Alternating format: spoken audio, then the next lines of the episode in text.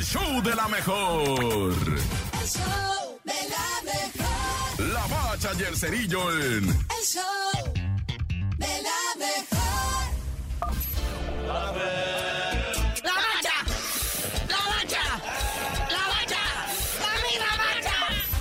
La bacha, la va, la va, la bachacha. Llegó, llegó la jornada 10. Venga, la jornadita 10, Liga MX Clausura 2023. ¿Qué le parece para empezar este viernes botanebrio Mazatlán FC ALB al mando de Rubén Omar Romano enfrentando a la máquina del Cruz Azul del Tuca Ferretti? Quiero verlo, quiero verlo, quiero pagar por ese juego. Cóbrame, Televisa, ¿qué le hace? Cóbrame, quien sea.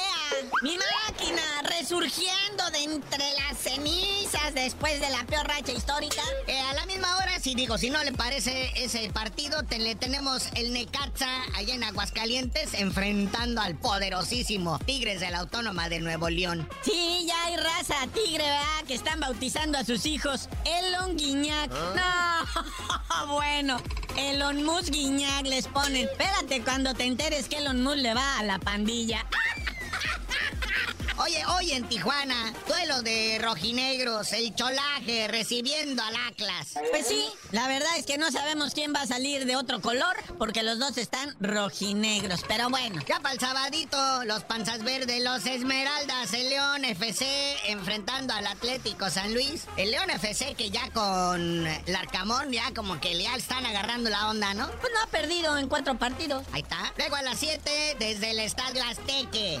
El el uno de los líderes de este torneo enfrentando al campeón Pachuca. Andan parejitos, ¿eh? Andan parejitos. Y este partidito puede sorprender principalmente, o sea, el morbo, ¿no? De que el Pachuca no se empinó de repente dos derrotas al hilo. ¿Podría ser este el partido de la semana?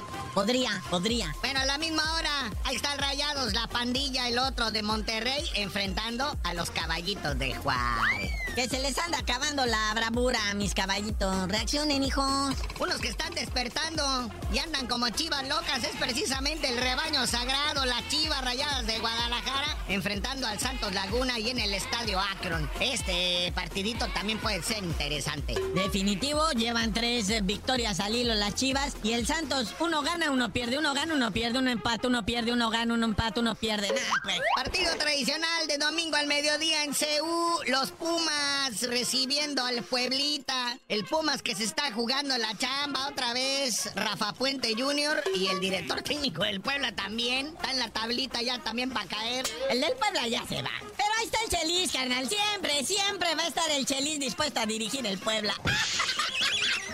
Para salvarlo del descenso y de bomberazo, ¿no? Ah, pero ya no hay descenso. Bueno, hablando de descensos, ya cerrando la jornada, está a las 7 de la noche allá en la corregidora de Querétaro, el Gallos Blancos, recibiendo al Diablo Rojo del Toluca, ahora ya con público en el estadio La Corregidora. Y con la seguridad de que no caerán al final de la tabla, porque el Mazatlán, aunque le ganara la máquina, no sale del fondo. Entonces, ánimo, Querétaro.